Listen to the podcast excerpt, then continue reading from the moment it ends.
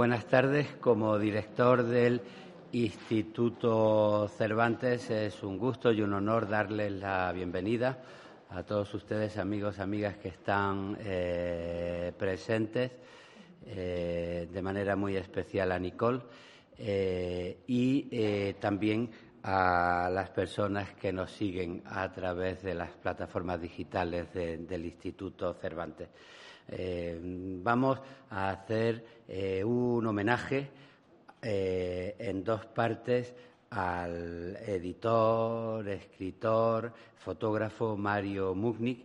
es un honor para el Instituto Cervantes poder homenajearlo y digo que lo vamos a hacer en dos partes porque, en primer lugar, tenemos el compromiso de abrir la caja eh, en la que depositó en el año 2017 un legado. Antes de morir y a través de Nicole eh, le anunciamos que eh, se cumplía la fecha que se había acordado para abrir y nos avisó que sería un honor que ese legado pasase a formar parte de la biblioteca patrimonial del Instituto Cervantes. Eh, como después hemos tenido también la inmensa alegría de que eh, Nicole nos confíe eh, el inventario y el cuidado de, todo el legado documental de, Mario, pues lo que haremos será al abrir la caja unirlo al resto de documentación que va a pasar a formar parte, una parte importantísima de la biblioteca patrimonial del Instituto Cervantes y a él le dedicaremos una vitrina cuando pongamos en marcha el Museo de la Lengua, la Banca Cervantes, que queremos establecer de manera permanente en nuestras instalaciones. De manera que, en primer lugar, eh, le pido a Juan Manuel Bonet, que era el director del Instituto Cervantes cuando se hizo el legado en 2017, y a Nicole, que me acompañen a la Caja de las Letras para cumplir con la misión de abrir esta tarde eh, su legado.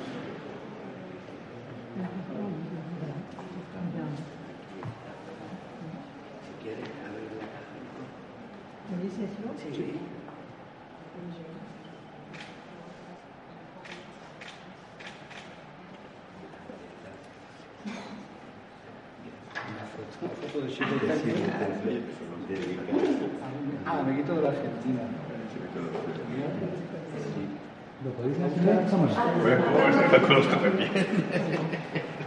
La he usado. La he usado. No está con música. Desde su madre. Eso no la conocía. Desde su madre me había dado a mí. ¿Y hace música todavía? Mira, sí, sí.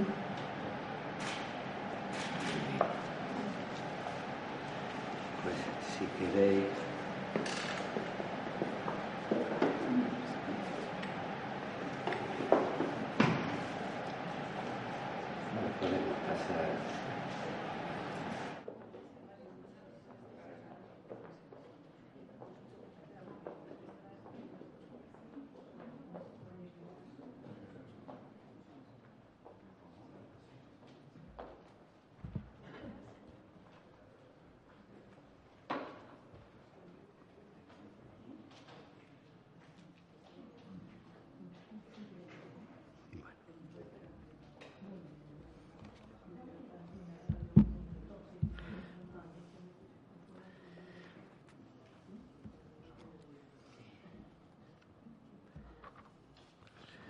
Bueno, pues eh, desde el 2017, con el legado en la Caja de las Letras, el Instituto Cervantes homenajea a Mario Mugnik, eh, como ustedes saben, pues una figura fundamental en la edición española desde que en 1973 puso en marcha Mugnik Editores con la edición de un libro de Jorge Guillén y otros poemas. Inició un trabajo eh, que después eh, desempeñó en espacios tan significativos como eh, la editorial Seis Barral, el proyecto de edición Anaya Mugnik y, desde luego, capitaneando un proyecto fundamental en la edición de la eh, literatura eh, en español, de las mejores traducciones al español y estableciendo siempre puentes entre España y Latinoamérica. Eh, homenajeamos también a un escritor importante de sus libros, pues claro, yo destaco la serie de libros que tienen que ver con sus memorias y que tienen que ver con eh, el mundo cultural y editorial español. Eh, lo peor no son los autores, banco de pruebas, a propósito y oficio de editor son eh, títulos muy, muy importantes. Y desde luego el Instituto Cervantes está muy agradecido también a su labor como fotógrafo. hemos podido eh, hacer eh, itinerante una exposición de fotografías sobre eh, grandes escritores gracias a, una, a, un trabajo que realizó Marcos Ricardo Barnatán. Y Marcos Ricardo, que estaba invitado a estar hoy con nosotros, pero que no ha podido estar porque tenía un compromiso en Santander, pues ha escrito unas palabras y me pide que las lea, las voy a leer.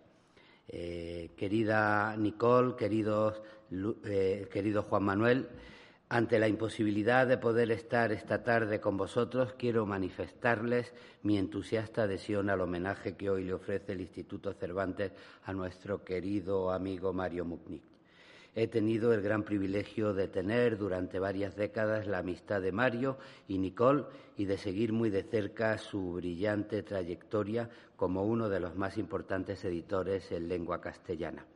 Además, hemos gozado, Rosa Pereda y yo, de su inagotable hospitalidad, de su inteligencia y de su humor argentino.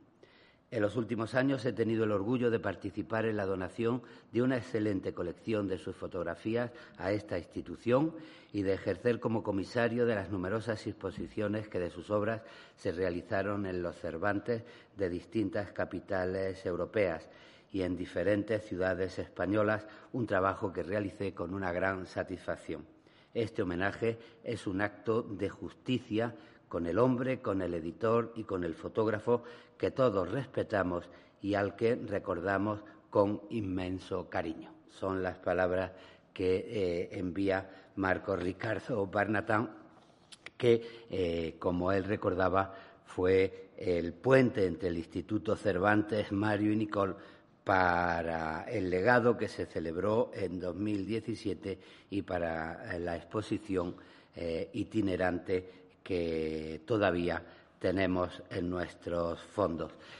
Eh, yo eh, quería eh, leer la dedicatoria de Lo peor no son los autores porque me parece que responde a la personalidad que hoy homenajeamos aquí, sobre todo desde el punto de vista de la edición, de la apuesta por una edición de calidad. Eh, él eh, dedicó mm, el, libro a Alfred Knopf, eh, que dijo que el público no sabe lo que quiere, al público hay que enseñarle lo que quiere. A Wiss Soeller, mm, Robert Laffont y Charles Ronsac, que inventaron nuevos medios para que el público aprenda y con ellos ampliaron las fronteras de la edición. A Carlos Barral, que dijo que no se debe editar con preconcepto mercantil, a Giulio Unaudi, que prohibió hablar del público en su comité de lectura, a Jacobo Mugnick, que habiendo intuido todo ello lo puso en práctica a un hemisferio de distancia, y a la generación siguiente de cachorros que en España intentamos seguir los preceptos de nuestros mayores, logrando, por lo general, apenas imitarlos. Pues esa herencia que él eh, recogía en la dedicatoria de Lo peor no son los autores es la herencia que ahora recogemos de su mano. Como saben, en la caja de las letras eh, no tiene mejor manera de comprometerse con el futuro que recibiendo la buena herencia de los mayores, de los maestros de nuestra cultura y estamos convencidos también, como se sugiere en esta dedicatoria, que la verdadera riqueza de una sociedad no son los números ni las cifras, sino que es su cultura. Por todo, hecho, por todo ello es un, un honor homenajear a Mario, recibir su legado y antes de darle la palabra a Juan Cruz para que eh, coordine esta mesa, que también es de lujo, porque contamos con Juan Manuel, con Montero Glez y con eh, Pilar Reyes, pues eh, quería pedirle que nos saludara en nombre del Ministerio de Cultura la directora general del libro, María José Galvez.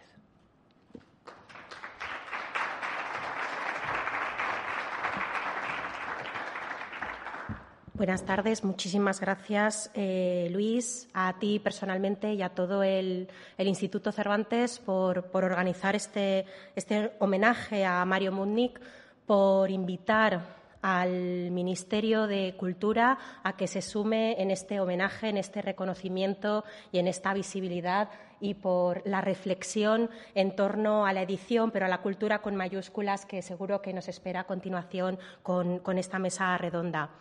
Em, desde el Ministerio de Cultura y yo en concreto como directora general del libro, pues es emocionante compartir con todos vosotros que sois colegas, familiares, amigos, lectores, agradecidos em, de Mario por todo lo que ha significado y por todo lo que ha aportado pues, a la literatura en, español y me atrevería a decir que a la literatura mundial. Yo, algunos de vosotros lo sabéis, pues antes de, esta eh, responsabilidad soy, soy editora y Mario ha sido un, ejemplo de lo que es no ser editor, ser un buen editor, anteponer eh, determinados parámetros que no son fáciles de mantener con la presión que existe siempre de lo que se llama la industria del libro.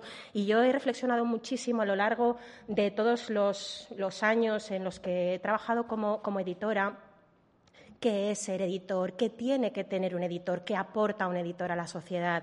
Y quería ver, Mario, qué tiene de esto que desde mi punto de vista son parámetros generales y qué le singularizaba también. ¿no? Y hablo del buen editor. Pues por supuesto hay que tener vocación. Hay que tener vocación de aportar y no con la búsqueda de algo en concreto, sino de sumar. Hay que tener eso tan intangible que se tiene, pero que se moldea con los años, que es el criterio. Y aludía Luis a ello, ¿no? A la calidad, anteponer la calidad y lo que se quiere enseñar a todo lo demás. Que por supuesto también hay que, eh, son empresas, tienen que ser rentables, tienen que aportar al ecosistema y a la cadena de valor del libro, pero ante todo la calidad. Tiene que haber compromiso. El compromiso siempre, hablas tú, Luis, del compromiso del poeta, del compromiso del escritor, pero por supuesto del compromiso del editor y ese compromiso que va indisolublemente unido, y yo creo que esto es una característica muy de Mario, a la valentía. No es fácil eh, perseverar en determinadas decisiones desde la edición y yo creo que la, la valentía al final acaba devolviendo tantas cosas que yo creo que devolvió a Mario y que Mario como editor nos devolvió a quien éramos lectores y a quienes estábamos empezando en el mundo de la edición. Por todo eso, yo como lectora, como editora y ahora en estas responsabilidades del Ministerio de Cultura no puedo sino que estar agradecida. Creo que este homenaje es más que merecido y estoy muy agradecida de, de estar aquí en representación del Ministerio de Cultura. Muchísimas gracias.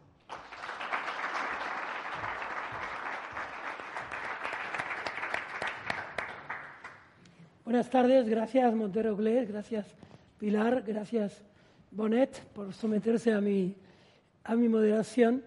Eh, quisiera, en primer lugar, eh, saludar a Nicole, que tan generosamente siempre ha tratado eh, a los amigos de Mario y a, obviamente a Mario. Para nosotros, los amigos de Mario, que pudieran hacer también una denominación de la gente que, que le hemos querido y le hemos amado como, como editor, eh, yo creo que ella nos abrió eh, al final de sus días una nueva puerta eh, para Mario, para conocer a Mario.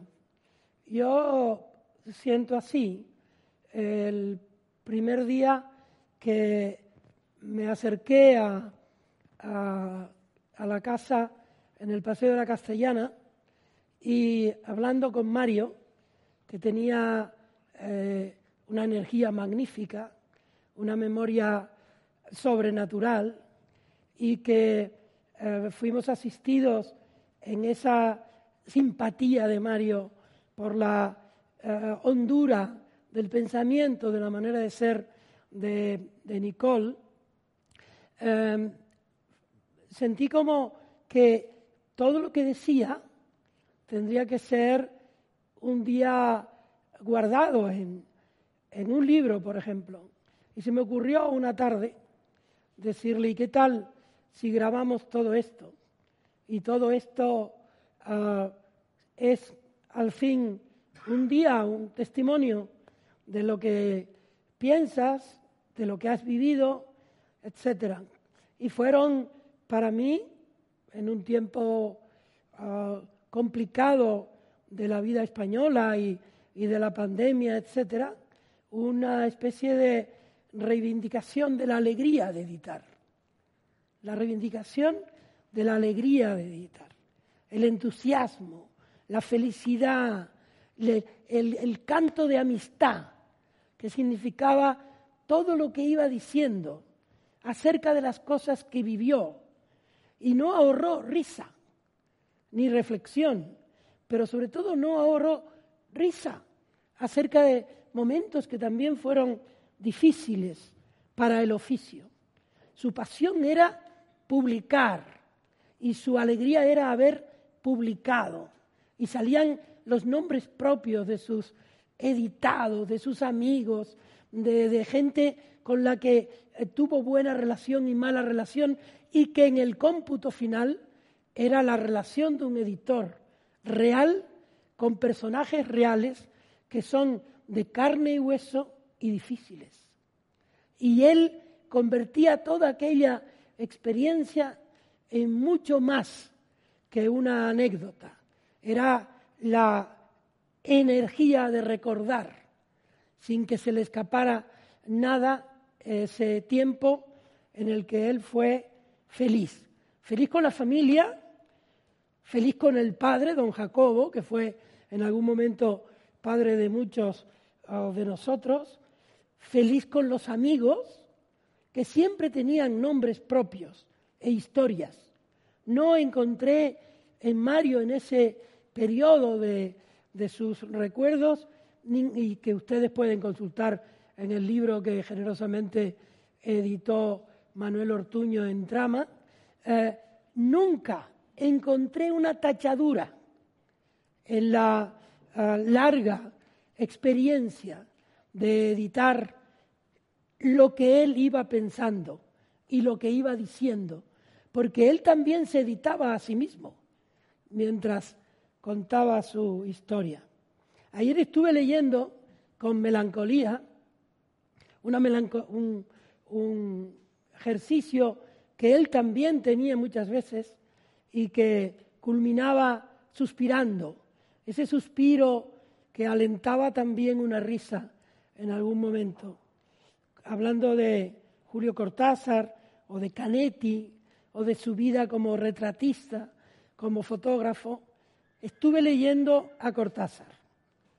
La conversación que Cortázar tuvo eh, con Mario Musnik, mientras ellos hacían un libro que fue finalmente Los autonautas de la cosmopista.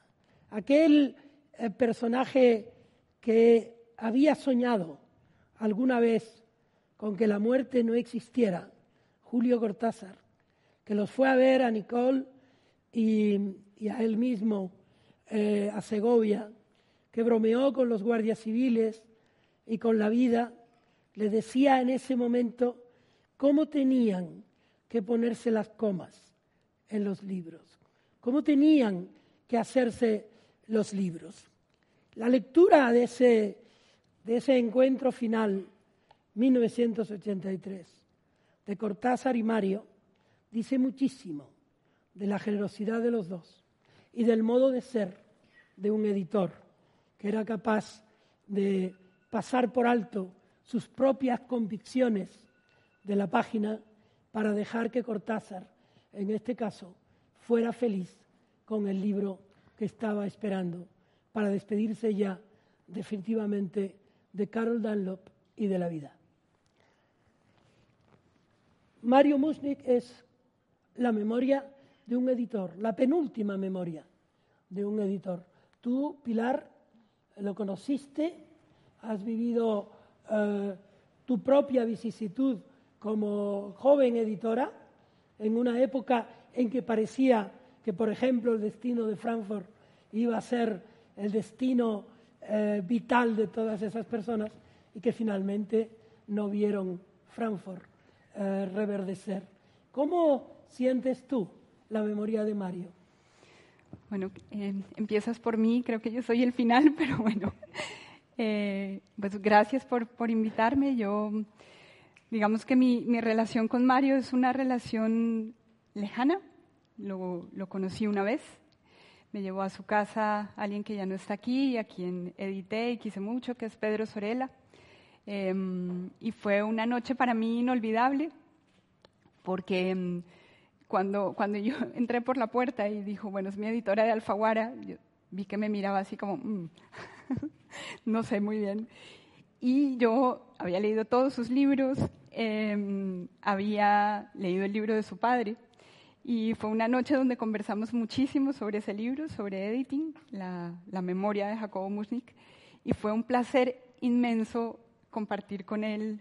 Eh, yo le dije algo que le oí decir una vez a alguien del mundo del teatro, que creo que se aplica muy bien al mundo de la edición, que la edición eh, no se enseña, se aprende. Y que yo había aprendido muchísimo, así él no supiera que yo lo conocía desde hace mucho, eh, yo había aprendido muchísimo de sus libros. Em, lo primero fue, recuerdo haber leído en el libro de Jacobo Musnik una frase que me gustaría traer a colación porque yo creo que guió la vida editorial de, Mario de una manera muy clara. Decía Jacobo Musnik, cuando empezó su emprendimiento editorial, decía, cuando le pedían cómo económicamente iba a vivir eso, em, él decía que una editorial es como un jardín inglés se toma mucho tiempo para crecer antes de dar sombra. Eso tiene detrás un precepto editorial muy grande porque es, editar de aquí a 100 años, ¿no? ¿Qué significa pensar eh, la edición en esos términos? Cuando tomas una decisión editorial sobre un manuscrito en esos términos, ¿no? Cuando construyes un catálogo, cuando piensas que estás construyendo un fondo de catálogo y no solo una novedad. Es decir, en esa frase había encerrada como una máxima editorial muy, muy honda y, en la que yo particularmente mm, me siento afín. Em, y creo que el ejercicio editorial de Mario Mushnik posterior respondía mucho a esta idea, a cómo generar un proyecto editorial de aquí a 100 años. el segundo momento en que lo conocí em, fue como lectora, porque su relación con Cortázar en mi caso específicamente con Canetti fue cuando apareció por primera vez eh, para mí su nombre. Y luego cuando yo decidí ser editora, em, pues leí sus libros eh, y yo sería como el cachorro de su dedicatoria. En esa dedicatoria de, de lo peor no son los autores, creo que también se encierra toda una filosofía editorial. Y a mí me parecían generosas varios, varios aspectos de ese ejercicio. Uno, escribir, y dejar un, que no era tan usual tampoco, eh, que es algo que has ejercido después tú también. Y bueno, creo que hoy en español, aunque en otras lenguas era, era algo más o menos em, digamos, establecido, que un editor dejaba como un rastro escrito de su trabajo. En español no era tan usual y creo que eh, Mario abrió esa vertiente de dejar testimonio y en ese sentido quienes seguimos aprendemos de esa, de esa experiencia. Eh, y a mí me gustaba también muchísimo, y ahí, bueno, ahí está contada una parte importantísima de la edición en español, Em, de eso me gustaba una experiencia de pensar la lengua española como contemporánea de otras lenguas, como una conversación par con lenguas del mundo y mm, sin ningún complejo, con toda la fuerza de lo que significaba traducir en lengua española y tener un catálogo editorial en la propia lengua muy fuerte. Em, dos, había algo que no siempre está en primera línea de la edición, que es la traducción. Eh, Mario Mustin empezó siendo traductor para su padre y creo que el papel de lo que significa el traductor en la edición, él lo dignificó muchísimo y creo que es algo de lo que nosotros, por lo menos en el ejercicio editorial que hacemos, intentamos también responder, como pensar muy bien quién traduce algo, porque es, bueno, es protagonista de ese ejercicio, ¿no? de, de llevar una literatura de una lengua a otra. Eh, y un tercer aspecto que también me gustaba muchísimo y que no suele estar en la mesa y cada vez menos, que es la parte técnica de la edición, que yo creo que a él le importó muchísimo, escribió mucho sobre eso em, y, a mí me parece que es eh, un territorio en el que cada vez eh, que se industrializa de algún modo este oficio, eso se olvida, ¿no? Y es toda la parte del editing, del trabajo con el autor sobre un manuscrito y luego de la pura corrección de pruebas, que un libro sea físicamente impecable, que la tipografía sea acorde con lo que ese libro dice. Para él eso era una preocupación central. Entonces, eh, me parece que abarcaba todo, ¿no? desde un concepto editorial eh, de qué es construir una editorial a 100 años, qué implica hacer una conversación con las literaturas del mundo, qué es trabajar la propia lengua en conversación con esas literaturas y qué es hacer un objeto físico impecable. Yo creo que qué más se puede pedir de que herede, digamos, un editor a, los editores más jóvenes que, que dejar datada toda esa experiencia, ¿no?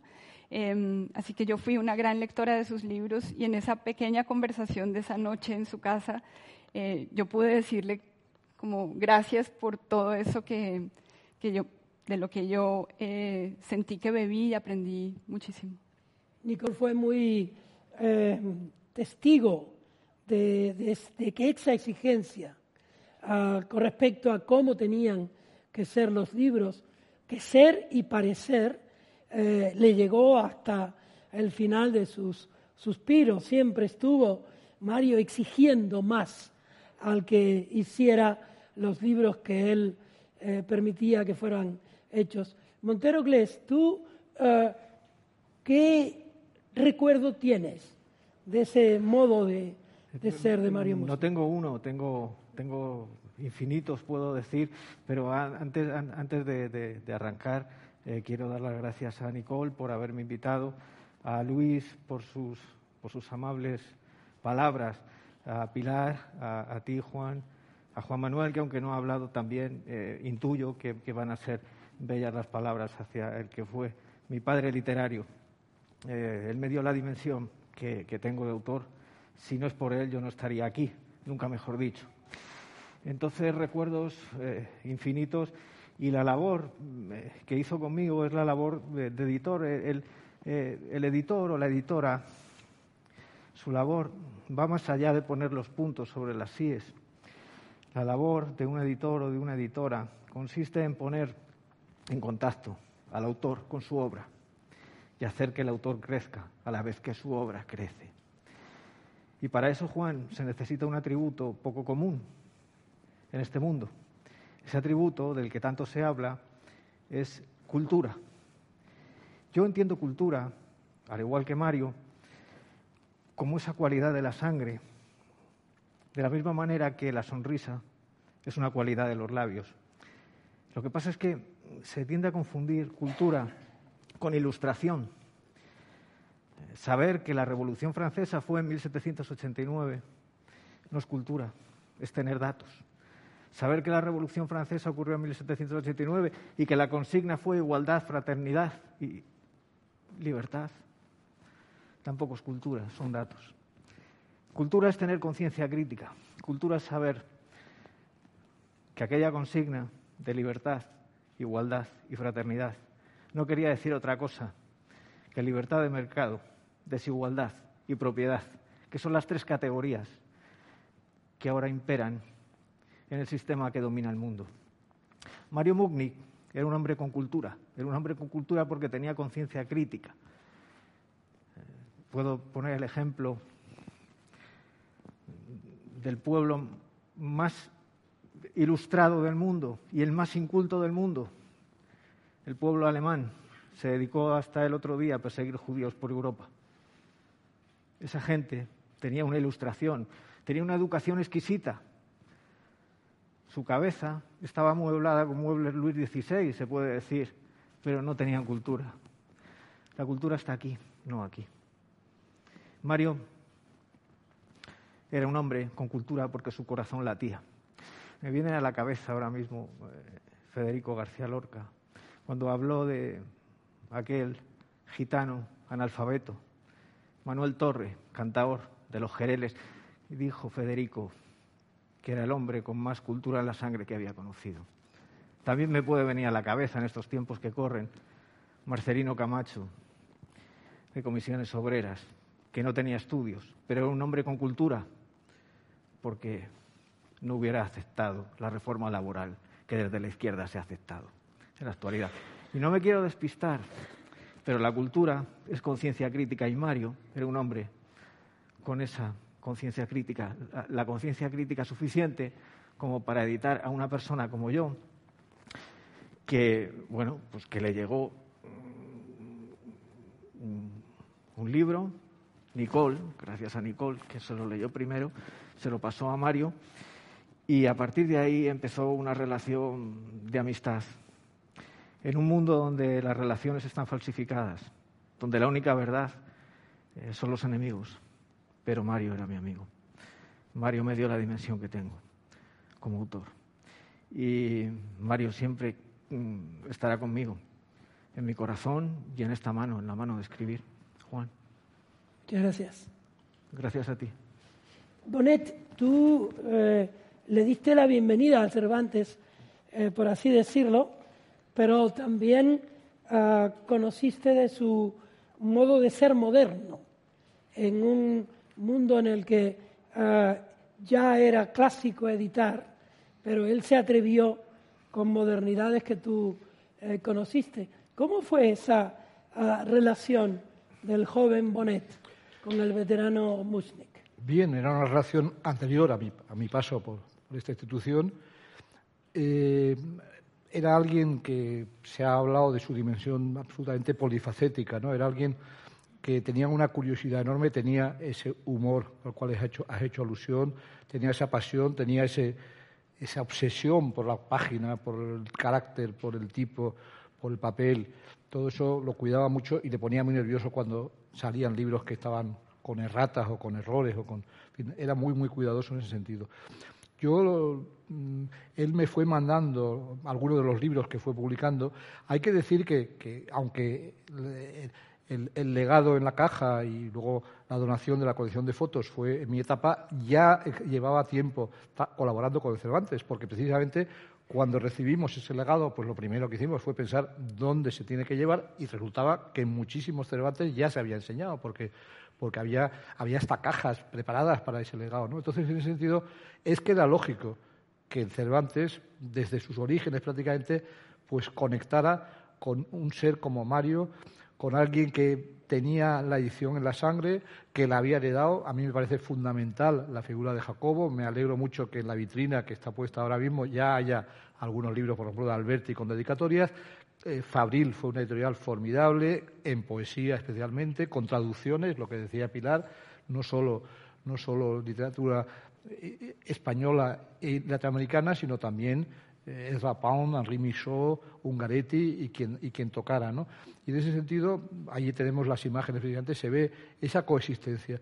Entonces, yo, yo, yo quiero hablar un poco de su fotografía, ¿no? porque, porque él fue un, escritor, fue un editor fue un escritor que escribió sobre el oficio, como decía Pilar, sobre reglas de estilo, que escribió memorias mm, muy agudas y a veces muy despiadadas con, enemigos o con gente con la que tuvo desencuentros.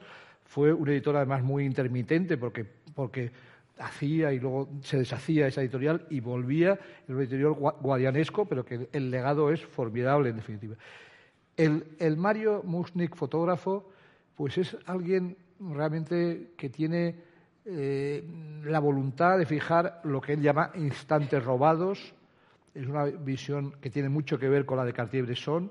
Como Cartier-Bresson y otros maestros, aquí le tenemos con su Leica, pues como Cartier-Bresson y otros maestros, no salió del blanco y negro, fue un fotógrafo ritualmente de blanco y negro, de cielo en cielo. Aquí vemos en este libro que la presentación la escribe nada menos que David Douglas Duncan, que fue uno de los que le impulsó a publicar, uno de los grandes maestros, alguien que fue testigo privilegiado de la vida, por ejemplo, de Pablo Picasso. Eh, en este caso, la fotografía que está encubierta, luego la veremos un poco mejor, pues es formidable.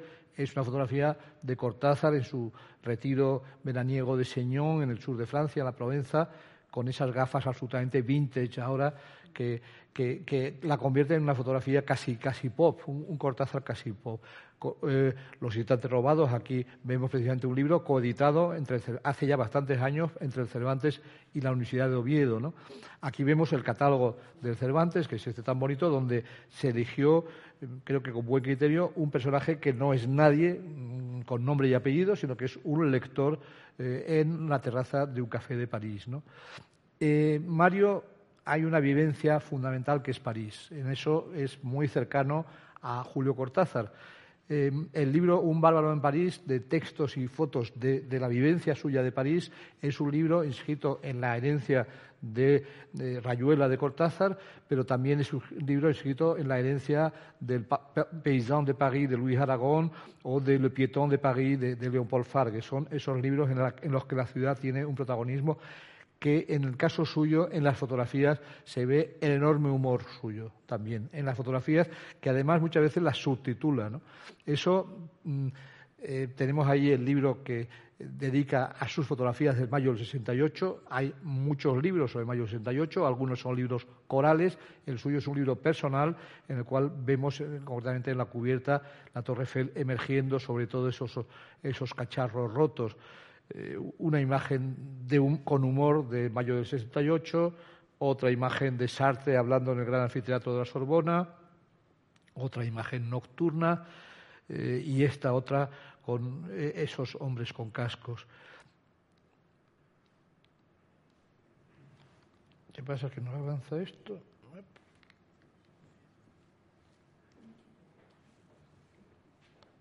Ah, sí, ya está, ya está, ya. Perdón, perdón. Eh, esta es una fotografía de Biarritz, gracias. Esta es una fotografía de Biarritz, el, último vino, me parece que se titula, con una, carta de vinos en la pared. Esta es otro viaje que hace él de retorno a su ciudad natal, a la ciudad donde aprendió los rudimentos de la edición con su padre Jacobo. Eh, es el típico café de una esquina porteña. Las fotografías de Buenos Aires están todas ellas agrupadas en un libro publicado. Es un libro que son fotos de, unos meses del año 72, eh, vuelta a la Argentina, vuelta a Argentina en 1971 y eh, lo prologa Luis Alberto de Cuenca. Se edita con motivo de una muestra en Casa de América, aquí cerca, y bueno, está mm, toda la, ciudad del tango, la ciudad del abasto, la ciudad del polo eh, con comentarios súper irónicos en los pies. Eh, vemos estos coches, vemos eh, las calles con los adoquines, vemos un arrabal infinito, hay un, pie que se repite casi como si fuera un poema visual. La miseria espera y espera y espera y espera, y son como cuatro páginas, cuatro dobles páginas de espera de esa miseria que nunca acaba. ¿no? Y luego hay una zona tierra, esos son los, obreros del, abasto. Muy buena fotografía, una fotografía ya del interior, de la tierra adentro, lo llama esa sección, en donde vemos, después de haber visto ese arrabal porteño que ya se conecta con la pampa directamente, pues aquí vemos ya tierras más montañosas, ya no es la llanura inacabable, sino que vemos tierras que son como para casi poder rodar en ellas películas de vaqueros como esta, ¿no? O esta que, que parece una imagen de una, de una road movie. Y insisto, el humor es ingrediente absolutamente fundamental ahí. Y luego están los retratos. Los retratos que es eh, la, herencia maravillosa que ha recibido este instituto, que eso además conecta con otros proyectos que, que se han puesto en marcha aquí.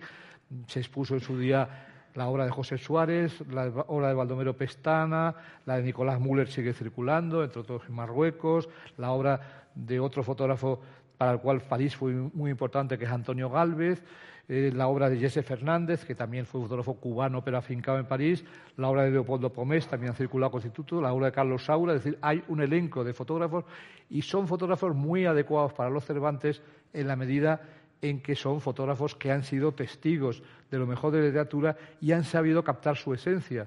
Eso es algo que se describe absolutamente en la herencia de Cartier-Bresson. Yo a Cartier-Bresson, por razones familiares, lo conocí y recuerdo aquello como una iluminación realmente. Lo conocí además en casa de, un gran amigo de nuestro padre y de Cortázar, ¿no? Y conocí también a Martín Frank. Y, mm, a, varios de los que he citado también los he conocido, pero, pero veo o sea, que, mm, mm, Mario Murnich es un heredero muy dotado de maestros como Cartier-Bresson y David Douglas Duncan, no es casualidad que Duncan quisiera prologarle un libro, eso es excepcional, digamos. Supo captar a Borges, que se han hecho miles de fotos de Borges, hay muchas muy flojas. La de Jesse Fernández de Borges con su mamá en una tertulia, en un cóctel en Nueva York, es inolvidable, pero esta fotografía es de las que mejor dicen al Borges bibliotecario, al Borges para el cual el paraíso era una biblioteca. ¿no? Bioy Casares, con su pinta siempre de dandy y de seductor. A Bioy Casares lo publica en una de las colecciones más bonitas que diseñó eh, Mario, que editó Mario, esta colección donde también salió algún título de José Carlos Job, que, que, siempre tuvo una enorme devoción y al cual fotografió. Si luego proyectamos el, el vídeo que tiene el equipo, preparado, pues se verá una fotografía de Job en un bar de vinos de, Palma de Mallorca. Este es un libro que editaron los amigos del Centro de Arte Moderno, que son una gente que hace unas cosas preciosas. ¿no?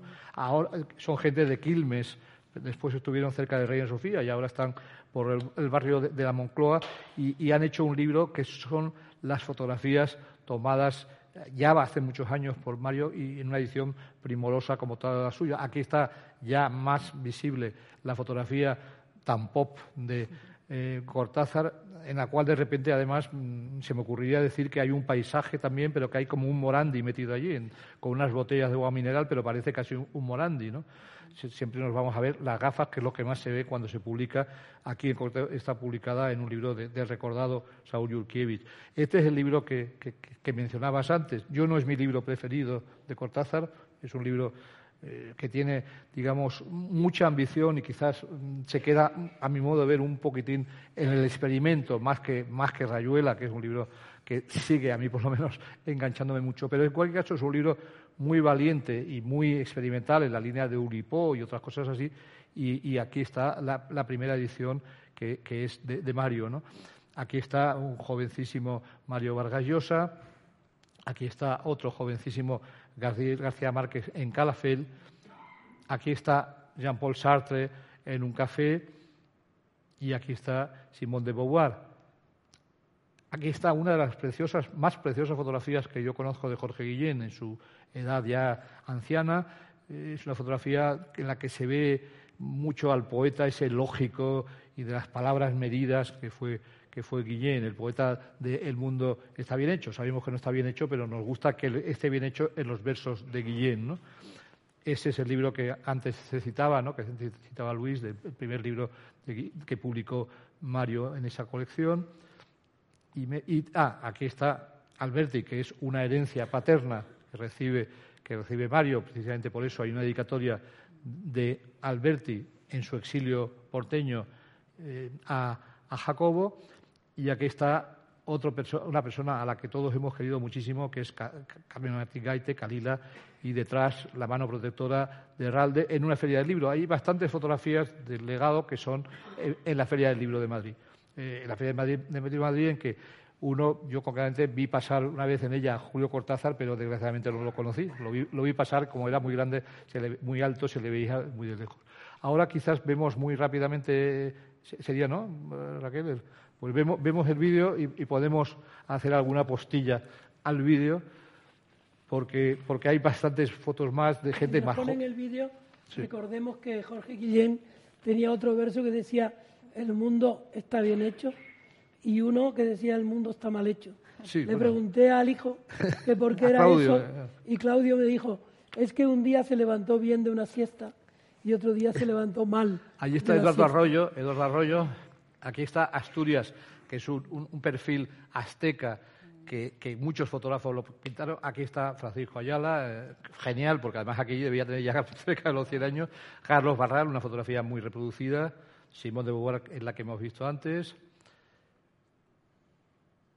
La de Borges, mejor. Borges es de un eh, dramatismo impresionante. Disculpa, un momento, lo de Borges, ¿puedes poner un momento? No, lo que pasa es que esto. no, es, que, es, que es, importante lo que voy a decir. Lo de Borges, y disculpar por la interrupción, lo de Borges es, es que, eh, eh, si os fijáis, lo que, hay detrás, lo, que hay detrás, lo que hay detrás son libros ciegos. Claro, claro. Eh, eh, eh, esa, es la verdadera importancia de, bueno tiene muchas tiene muchos atributos pero pero los libros son ciegos no tienen título. No son libros que podrían ser ya podrían no abrirse.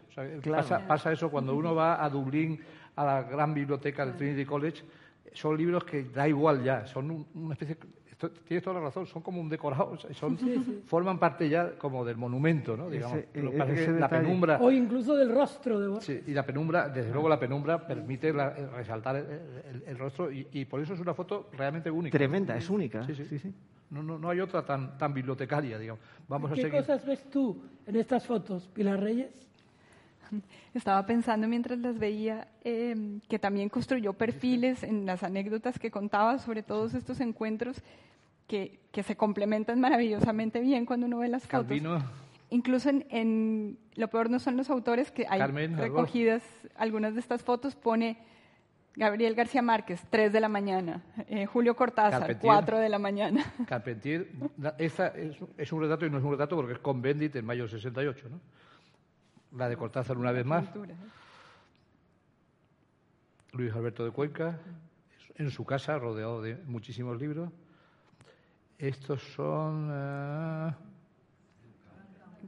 Ah, David Douglas Duncan, precisamente. Jorge Edwards, muy joven. Einaudi, el gran editor que estaba en la dedicatoria. Carlos Fuentes en la Feria del Libro de Madrid, o sea que como escenario. Gabriel García Márquez, la foto que vimos en Calafel. Eh, Juan Gelman, la de Guillén, mejor enfocada, vamos, mejor que la reproducción que yo saqué de internet. Esta es una foto de, un viaje a Israel, yo creo que es. Eh. Este es Gabriel Jackson, el gran historiador español de la Guerra Civil Español. Jaime Salinas. Eh, Jean Daniel. Jean Daniel. esto es un viaje también a Israel. John Cage que está además con el ajedrez, Duchamp piano, o sea, falta Duchamp solamente, José Donoso. Es muy generoso porque... Esta es buenísima de juego. Porque él pudo haber dicho este sí, este no. Y sin embargo, por aquí desfila todo el mundo. Kapuczynski. Michel Leiris, un personaje fastuoso, muy relacionado con España, con la tauromaquia, en fin, muchas cosas. Este es. Eh, ¿qué, café es ese? José Carlos Job en un bar de vinos de, de Palma. Sartre. Es, ¿Quién es? Sartre. No, yo, creo que es Allende, ¿eh? o sea, Sartre. mítico. María Teresa León, Juan Marcé, muy buena también foto. Carmen Martín Caite en otra foto de la misma secuencia. Ana María Matute. Mm. Ah, Pierre Méndez France. Ah, Méndez France, eso es. César Antonio Molino, una foto en Moscú.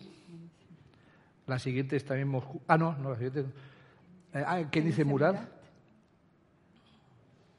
Es una historia que dice Murat, es una historia en sí misma en su relación con Mario. mayo, mayo del 68 del lado de Saint-Germain-des-Prés. Mario del 68. Mario, el señor anónimo del Café de Flor, eh, Carmen Posada. Eh, un, piano de Mozart en Praga, en, en Rosarregas. Sábato, que está ese libro que vimos editado por el Centro de Arte Moderno. Oliver Sacks, que, al cual, que estaba muy orgulloso de haberle publicado. Mm. ¿De acuerdo? Sartre, la foto que vimos antes. Mm, mm, me, despisto. Un italiano, porque está la RAI detrás. Stephen Spender, gran poeta inglés, amigo de Ator Aguirre, entre otros. Humberto Eco, muy buena foto también esta. Eh, me pierdo. La de Mario que vimos antes. Evtuchenko, que yo se lo comenté antes a Raquel, es el primer poeta que conocí, Evtuchenko, porque fuimos con mi padre y con Jesús López Pacheco y otra gente a, Ávila con él. Y cuando pasamos delante de, vamos, cruzamos el túnel, dijo, este por aquí pasa, porque dobla las campanas de Hemingway, libro prohibido en mi país y me imagino que aquí. O sea, dijo, y, luego el siguiente fue José María Álvarez, eso me recuerda a París. Bueno, las cubiertas de libros que vimos, la contra de, un libro con Barral, en su mar Mediterráneo. Podemos decir que él fue el último editor de Barral, un libro impresionante de sus memorias. ese es su primer, ese, que vimos antes era su primer libro sobre Miguel Ángel, mucho antes de ser editor, y, hemos visto la cubierta del libro de Argentina, que, es un libro muy, muy bueno, el libro de Argentina. Realmente esas secuencias de arrabal, tal, son muy buenas. Hay algunas fotos que tienen un espíritu un poco al Horacio Coppola, y, pero son realmente muy, muy buenas fotos. Es curioso como, sin haberse retratado, aquí hay un autorretrato mm. eh, civil y cultural de Mario Musnik. Pues creo que ya tenemos el, el vídeo visto. Sí, se retrató, eh, bueno, en, las gafas de Julio Cortázar aparece. ¿Cuál? En las gafas de Julio Cortázar aparece Mario. Sí, sí. Ahí aparece. Eh, sí, fotografiando, claro. Ahí, ahí, se fotografió. Era mágico, ¿eh? Mm. Era, era, un hombre mágico. Eh, no habrá otro como él. Era un hombre que abarcaba todo. Como científico, ahí está su origen, ¿no? Como científico. Él es un hijo de, eh, de la era atómica. Hiroshima y Nagasaki le hirió mucho. Y con esa cultura de la que yo hablaba antes, pensó que manejar, manejando de otra forma las fluctuaciones de vacío que contienen los átomos, se podría llegar a algo más positivo que, a la destrucción terrorista que había originado aquellas bombas. Y ese fue el, origen de, de, Mario. Luego está su desarrollo, que está allá en Europa, en París, donde se da cuenta empíricamente de lo que es aquella ley de Newton que dice que a toda acción le sigue una reacción cuando en el mayo del 68 eh, la policía, ante la acción de los estudiantes, se pone a pegar palos.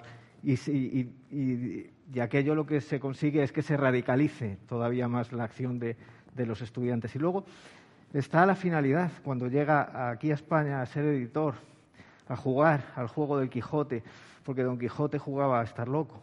Entonces, ahí vuelve otra vez a hermanarse con la ciencia, cuando eh, se da cuenta que aquellos molinos en realidad son gigantes, que han tomado la forma de molinos. Y volvemos otra vez al átomo, donde en, la mecánica cuántica, que es lo más literario que hay, que, él era, él, era ahí un estudioso de, eh, de las fluctuaciones del, en el vacío que contienen los átomos y todo esto, eh, pues eh, las cosas existen y no existen a la vez. ¿no? Por, eso, por eso mismo, ese molino en realidad es un gigante que ha tomado la forma de molino.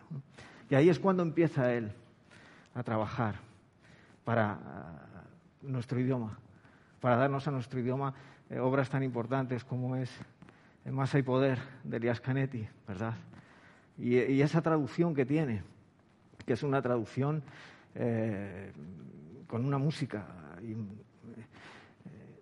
es, de una gran belleza esa, esa, edición, las tripas de la lectura de, Elías Canetti. Gracias a él hemos descubierto a innumerables autores. ¿no? Además, muy amplio, ¿no? Desde, bueno, pues desde Elías Canetti hasta eh, Peter Berlin, por ejemplo. Con, los hijos del Grial, historias eh, como, eh, no voy a decir más superficiales, pero sí historias folletinescas, ¿no? Manera de contar más folletinesca, ¿no? de, novelar. ¿no? era una persona que buscaba el swing. A mí siempre me lo, me lo dijo, ¿no? que él lo que veía en un texto era que se moviera. ¿no? Y yo le decía, claro, es que eres argentino, es que eres sudamericano, ¿no? Porque Europa, para mí, ¿eh? desde mi punto de vista, pues seguramente generalizar es injusto, pero aquí en Europa eh, la literatura está acabada. Donde yo miro y donde él miraba, y eso, pues es de los autores que saben mover las palabras, y eso se hace allí en, Latinoamérica. yo leo a un Fernando Vallejo, actualmente, o a un Pedro Lemebel, de Chile, y veo que, oye, que manejan el idioma, aquel idioma que nosotros llegamos con él, nos lo devuelven, pero, pero con movimiento, ¿eh? con una riqueza. ¿no? Eh, tú, tú, coges una frase de Vallejo, coges ah, y dices, bueno, es que esto tiene un mecanismo interno, a ver cómo hace este tipo, ¿no? Claro, ahí se mueve el asunto, ¿no? Entonces él, lo, que, lo, que buscaba en un texto era eso, ¿no? Era ese swing, ¿no? Ese, ese, movimiento. Por eso yo me siento tan orgulloso ¿no? de, de que él fuese mi padre literario, mi editor, ¿no? La persona que me dio la dimensión que tengo y, bueno, pues eh, era Monterito. Y quiero contar una cosa, eh, cuando se hablaba del sentido del humor, quiero contar una cosa que nunca le he contado, pero creo que es el momento de, contarlo, sobre todo porque está Luis García Montero, que es, que es uno de los protagonistas de esa historia. Y bueno, pues yo vivo en Cádiz, yo soy de Madrid, vivo en Cádiz, y allí pues hay una serie de, hay unas rutas eh, de, la Junta de Andalucía, donde nos llevan a las bibliotecas. Nos llevan a las bibliotecas pues a hacer lecturas. Y yo a mí, como no me gusta hacer lecturas de, de mi obra, pues hablo de Kafka y leo otras cosas. ¿no?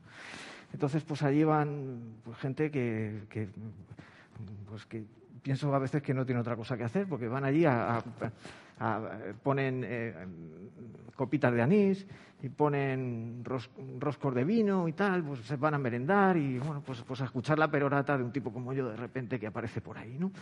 Entonces apareció una señora en un sitio cerca de Jerez de la Frontera, en un pueblo, apareció una señora con un libro de Luis García Montero, de la biografía de Ángel González.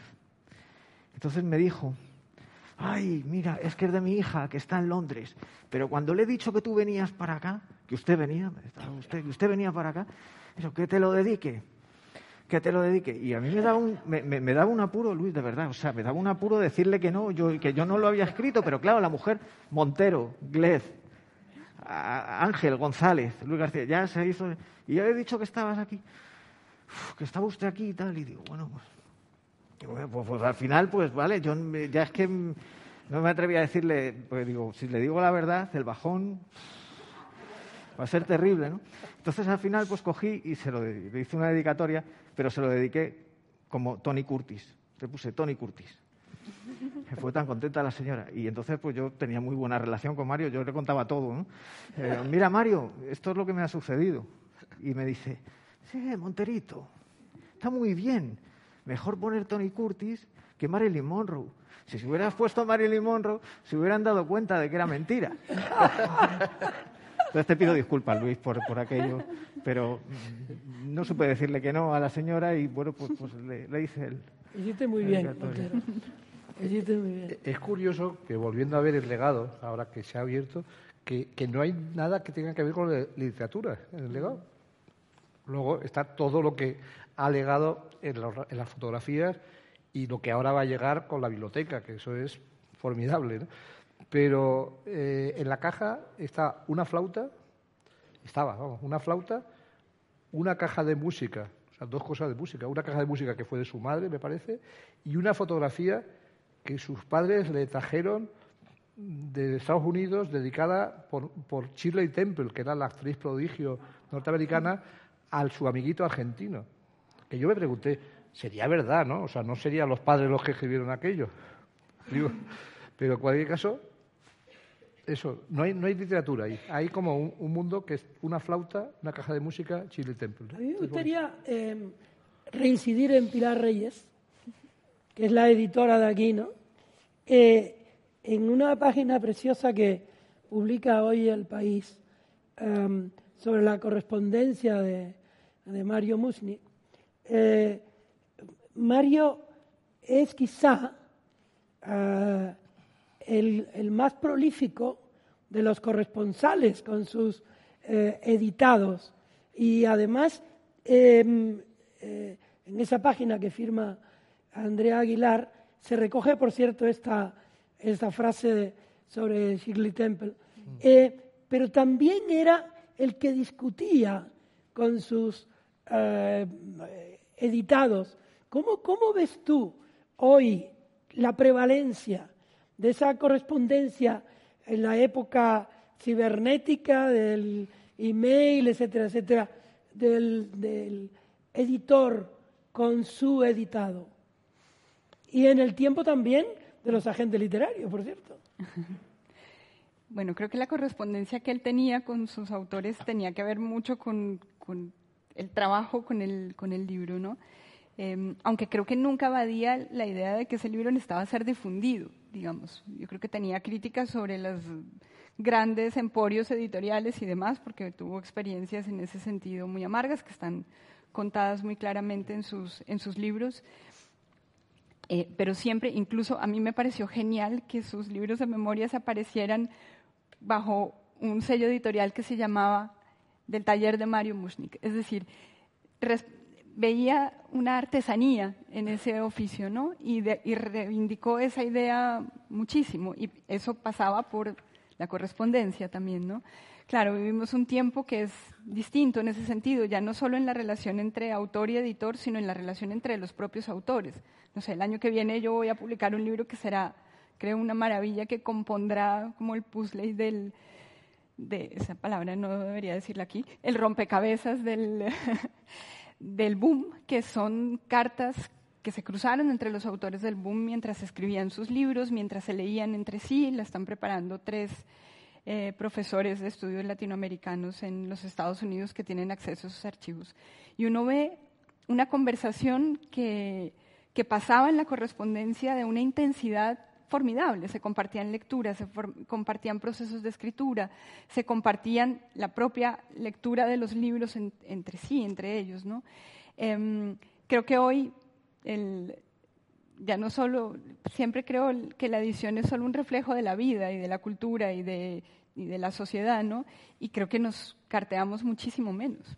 Y en ese sentido es una pena porque no queda prácticamente rastro de esa conversación que afortunadamente creo que sigue sucediendo. Eh, creo que, bueno, quienes somos, eh, bueno, nos vemos reflejados en gente como Mario o como eh, a quienes le dedicó el libro, que, que pues, su libro de, de, mm, Lo peor no son los autores, que es, creo para editores de mi generación sigue siendo una aspiración grande de cómo puedes asumir el oficio de, editar, la responsabilidad cultural que eso implica, eh, que, es, eh, creo, un, bueno, un espejo muy alto, ¿no? La, la, importancia que tuvieron los editores en la construcción de la cultura europea en la segunda parte del siglo XX es indudable, o aquí editores como Mario o como, por supuesto, Jorge Ralde, ¿no?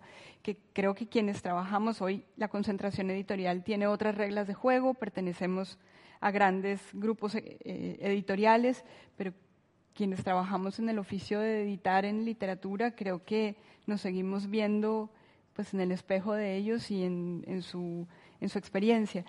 Sí creo que la tecnología cambia las relaciones, ¿no? Y que hay cosas que, curiosamente, en el momento en que todo en teoría queda datado en la red, pues no es así. Hay una parte considerable de esa conversación que se pierde, que queda en algo que finalmente es más efímero. Eh, y es una pena. En ese sentido, recojo tu expresión, yo creo que el Instituto Cervantes tiene en sus manos, en este caso y en otros eh, que ya atesoran sus fondos, una, un tesoro verdaderamente de la palabra literaria escrita, de la palabra literaria retratada y de la palabra literaria que es irrepetible, porque en el siglo XX eh, editores como Mario Musnik, que hicieron de la compañía de los autores un modo de estar en la vida, sin otra interferencia que la que pudiera haber entre ellos, es algo que algún día tendría que contarse como uno de los eh, grandes eh, assets o, o hechos del siglo XX literario, porque el siglo XX literario ya no es, ya no existe el siglo XX literario.